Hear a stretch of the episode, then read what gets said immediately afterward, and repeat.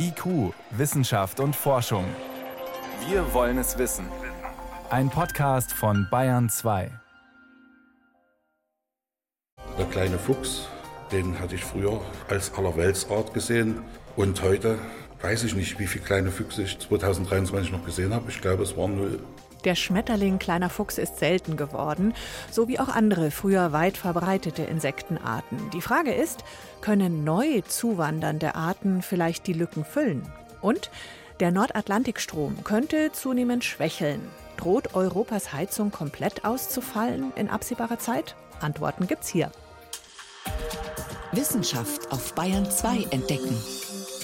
Heute mit Birgit Magira.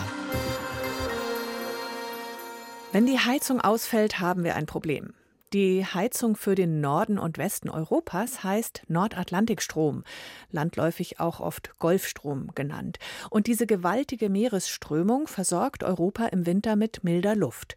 Durch die Klimakrise wird diese Strömung allerdings schwächer. Ein Faktor dabei sind arktische Gletscher, die abschmelzen und dadurch viel Süßwasser ins Meer bringen. Und das wiederum stört die Dynamik der Meeresströmung. Und die immer dringendere Frage ist, könnte diese atlantische Heizung in absehbarer Zeit zusammenbrechen? Dazu sind in letzter Zeit einige Studien erschienen und Renate L. fasst sie zusammen. Würde der Nordatlantikstrom schwächeln, hätte das großräumige Auswirkungen, erklärt Levke Cäsar vom Potsdam Institut für Klimafolgenforschung weil diese Zirkulation einen großen Einfluss auf das Wetter allgemein in Europa hat, was für Temperaturen erwarten wir gerade im Winter, wie viel Niederschlag gibt es, wie viele Stürme gibt es. Das System hat aber auch Einfluss auf den Meeresspiegel und wie hoch dieser ist, insbesondere an der Ostküste der USA. Wir wissen auch Einflüsse zu den afrikanischen und asiatischen Monsunsystemen.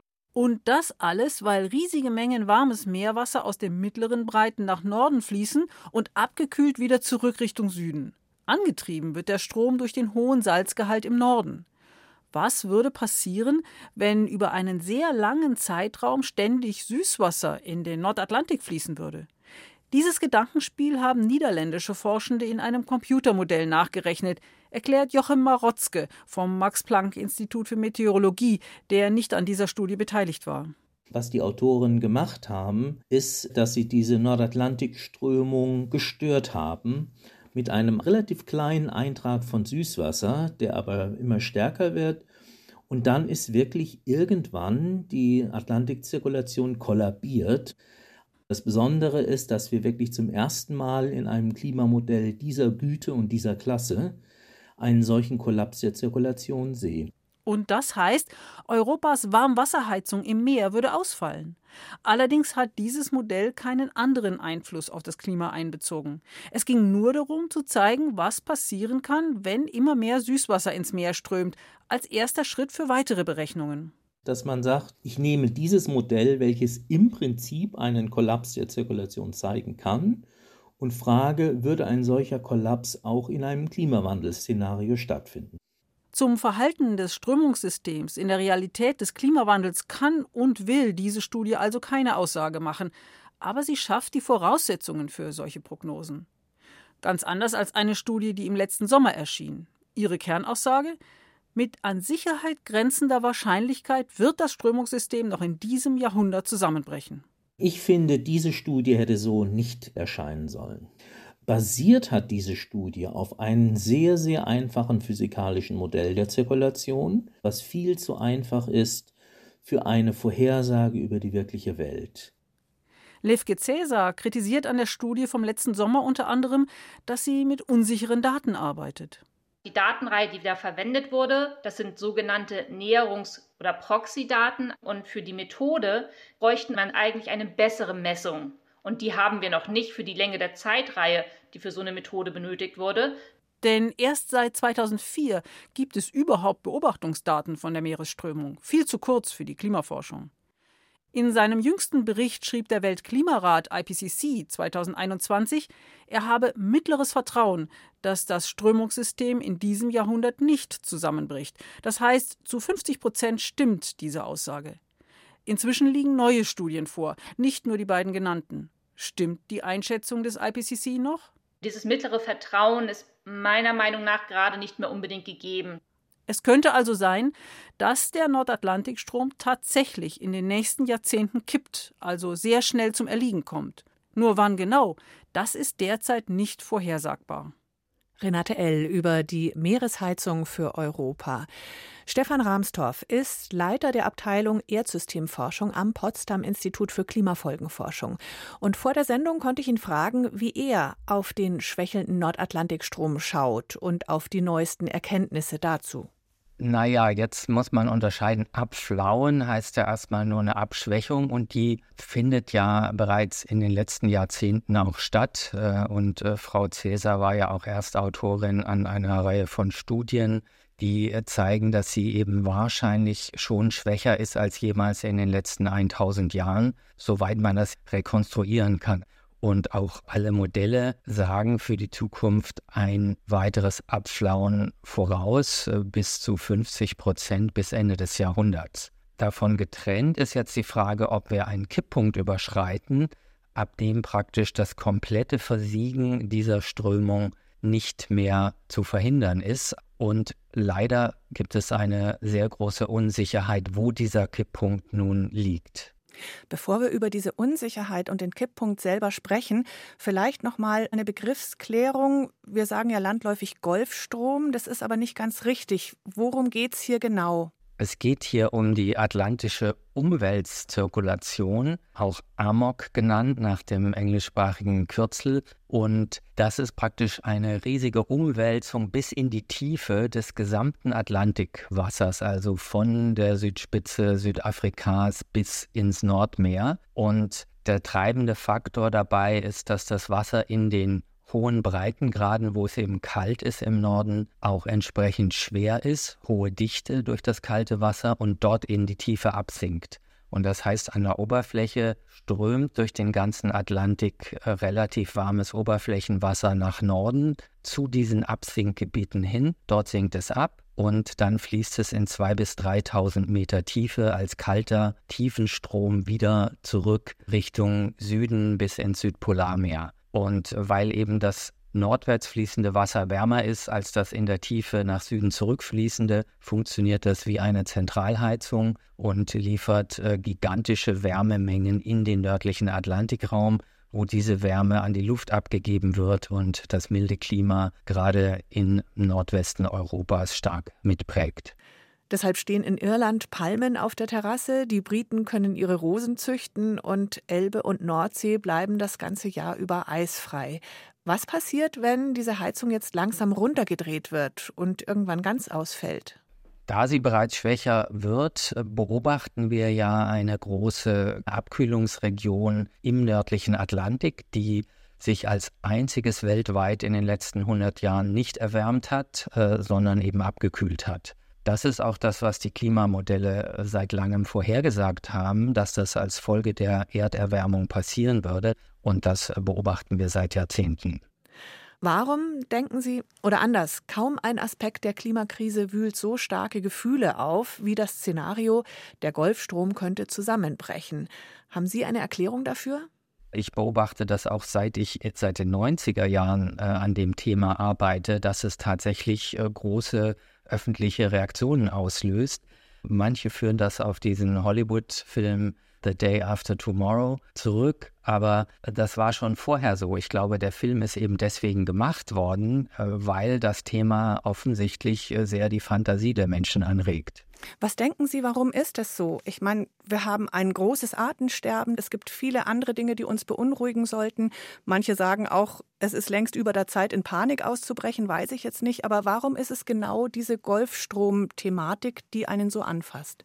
Also was ich vermuten kann, ist, dass es einmal so gegen die Intuition ist, dass im Zuge einer weltweiten Erwärmung es dann regional doch genau zum Gegenteil kommt, zu einer starken Abkühlung und auch diese Tatsache, dass es ein Kipppunkt ist, wo dann etwas Unaufhaltsames ausgelöst wird, hilft wahrscheinlich auch da, die, die Fantasie zu beflügeln.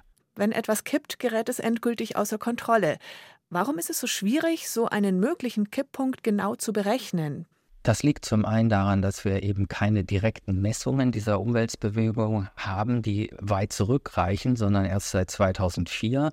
und äh, vor allem auch daran, dass die Modelle das nicht zuverlässig abbilden, weil es hier wirklich um subtile Dichteunterschiede des Meerwassers im ganzen Atlantik ankommt und diese Dichteunterschiede hängen an Niederschlägen und Verdunstungen und dem Einstrom von Süßwasser und das sind alles Dinge, die eben nicht so präzise zu modellieren sind, so zuverlässig, dass man hier die subtilen Dichteunterschiede wirklich zuverlässig abbilden kann. Schade, weil es ja doch diesen Wunsch an die Wissenschaft gibt, klare Antworten zu liefern. Aber dass dieser Kipppunkt kommt, wann auch immer, darauf kann man sich festlegen.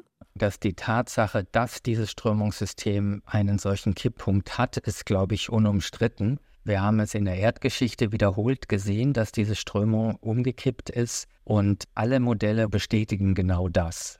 Wo die große Unsicherheit herrscht, ist die Frage, wie weit weg sind wir von diesem Kipppunkt und werden wir ihn in diesem Jahrhundert noch überschreiten. Es gibt die Idee von Kollegen von Ihnen, auf Basis von wissenschaftlicher Erkenntnis ein Frühwarnsystem zu entwickeln, wann es soweit sein könnte. Aber was erfolgt daraus? Gibt es dann unterschiedliche Handlungsoptionen? Es geht darum, aus der Entwicklung der letzten Jahrzehnte oder möglichst 100 Jahre aus Datenreihen abzulesen, nähern wir uns einem Kipppunkt oder nicht. Es sind dazu vier Studien in den letzten äh, drei Jahren erschienen. Und äh, diese vier Studien haben mich doch äh, etwas aufgeschreckt, weil sie alle in die Richtung gehen, dass der Kipppunkt äh, tatsächlich näher liegen könnte als bislang gedacht. Das ist beunruhigend. Andererseits ist es eben immer noch eine sehr breite Unsicherheit. Und ich schließe hauptsächlich eigentlich aus diesen äh, vier Studien, dass wenn wir ein klares Frühwarnzeichen in den Messdaten sehen, ist es schon zu spät. Also das ist ein klassischer Fall, wo man das Vorsorgeprinzip anwenden muss und sagen muss, äh, es gibt hier ein gewisses Risiko. Die Eintrittswahrscheinlichkeit könnte kleiner als 10 Prozent sein, wie der IPCC vor einigen Jahren noch gesagt hat. Sie könnte im Licht der neueren Studien größer als 10 Prozent sein. Aber das ist im Grunde auch sekundär, weil eine Wahrscheinlichkeit für eine solche Menschheitskatastrophe, die den Fortbestand unserer Zivilisation meines Erachtens äh, gefährdet, die äh, darf auch nicht annähernd bei 10 Prozent liegen oder auch nicht 5 Prozent. Das deutet auf ein Risiko hin, was wir, wenn wir da verantwortungsvoll handeln, auf keinen Fall eingehen sollten, sondern wir sollten alles tun, um wirklich die Erwärmung so schnell wie möglich zu stoppen, möglichst äh, noch an der 1,5 Grad Grenze. Herr Rahmsdorf, ich würde aus diesem Gespräch gerne rausgehen mit einem Gefühl von tatkräftiger Zuversicht. Wie kriegen wir das jetzt hin? Wir können die globale Erwärmung stoppen. Das ist ja die gute Nachricht. Wir haben inzwischen hunderte Studien, die zeigen, wir können auf 100 Prozent erneuerbare Energien übergehen, ohne dass es da zu Blackouts kommt und dergleichen. Das Hauptproblem sind die erheblichen Widerstände, die letztlich durch die Lobby der fossilen Energien zustande kommen, durch Rechtspopulisten, die einfach das Problem verleugnen. Und wir dürfen uns durch diese Widerstände, die im Moment den Fortschritt beim Klimaschutz auf äh, unverantwortliche Weise verlangsamen, nicht hemmen lassen, sondern im Gegenteil anspornen, hier noch mehr dafür zu kämpfen, dass Klimaschutz endlich die Priorität bekommt die er braucht, wenn wir eine Katastrophe noch verhindern wollen. Sagt Stefan Ramstorff, einer der führenden Ozeanographen weltweit und Leiter der Abteilung Erdsystemforschung am Potsdam Institut für Klimafolgenforschung. Das Gespräch haben wir vor der Sendung aufgezeichnet. Hier ist Bayern 2 um gleich 20 nach 6. Bayern 2. Wissenschaft schnell erzählt.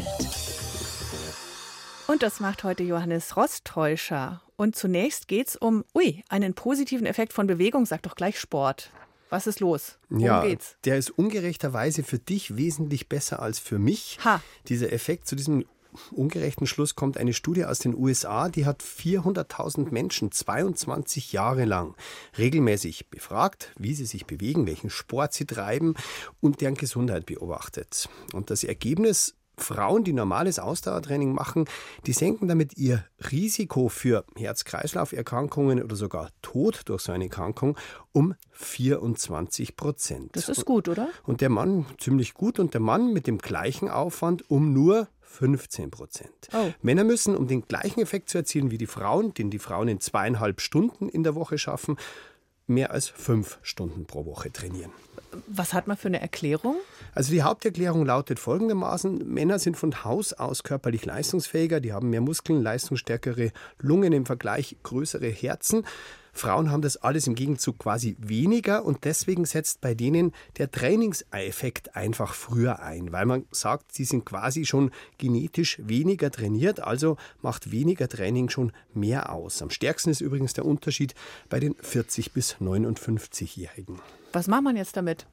Ja, also die Studienautoren, die sagen, das ist doch wahnsinnig motivierend für Frauen, die nehmen, die machen eigentlich im Grunde ein bisschen weniger Sport als Männer. Also schaut mal her, so wenig Aufwand, so viel Effekt. Stimmt. Könnte auch andersrum sagen. Männer, ihr müsst euch mehr anstrengen, aber ihr wollt ja schließlich auch gesund werden, also raus in den Wald. Alle sind jetzt wahnsinnig motiviert. Super. Ich hoffe. Und wir bleiben beim Menschen, aber ein ganz anderes Thema. Äh, motiviert aber vielleicht auch zum Rausgehen. Rotes Licht senkt den Blutzuckerspiegel. Aha. Es klingt wahnsinnig unwahrscheinlich, aber haben jetzt Forschende in London herausgefunden, zunächst bei Hummeln, dann bei Mäusen, jetzt auch bei Menschen, waren nicht allzu viele, insgesamt 30 Probanden. Es sind aber, wirklich wenig. aber es ist eine erste Erkenntnis. Die Hälfte davon haben sie einmal am Tag für 15 Minuten am Rücken, so auf 30 mal 30 Zentimetern, mit ganz normalem rotem Licht beschienen. Die anderen nicht. Und danach haben alle Zuckerwasser zu trinken gekriegt und dann ist der Blutzucker gemessen worden. Man weiß ja, wie das Blut, wie so Zuckerwasser den Blutzuckerspiegel nach oben jagt, was man ja eigentlich nicht will, weil es nicht gesund ist. Bei den ausgeleuchteten, angeleuchteten, da war der Anstieg um knapp ein Drittel weniger stark als bei der Vergleichsgruppe, was ja wünschenswert ist. Also das klingt total schräg, aber wie, ja, woran klingt könnte super es liegen? schräg. Woran könnte das liegen? Das rote Licht regt Mitochondrien an, also diese kleinen Kraftwerke der Zellen. Das weiß man und die verbrauchen dann mehr Blutzucker. Das müsste der Grund sein. Wir reden natürlich von einer geringen Zahl an Probanden, aber dieser Effekt mit den Mitochondrien, das könnte natürlich noch viel mehr Auswirkungen haben, wenn sich das bestätigt da, weil das ja auf, die ganze, auf den ganzen Körper irgendwelche guten, günstigen Auswirkungen hat. Deswegen ist eben auch Aufenthalt im Sonnenlicht, was ich gerade gesagt habe, so günstig, weil da auch das rote Licht vorkommt. Drinnen Spannender Ansatz. Das Licht wirklich. mittlerweile kaum mehr rote Anteile, ja. leider.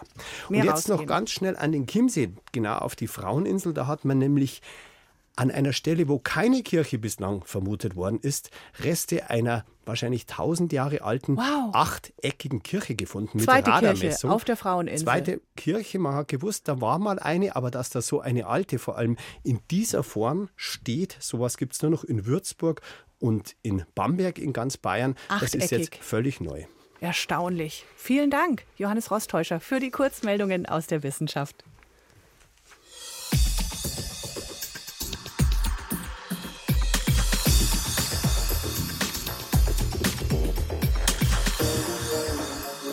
Erste Bienen, Hummeln sind schon unterwegs, bald auch wieder Schmetterlinge, Marienkäfer.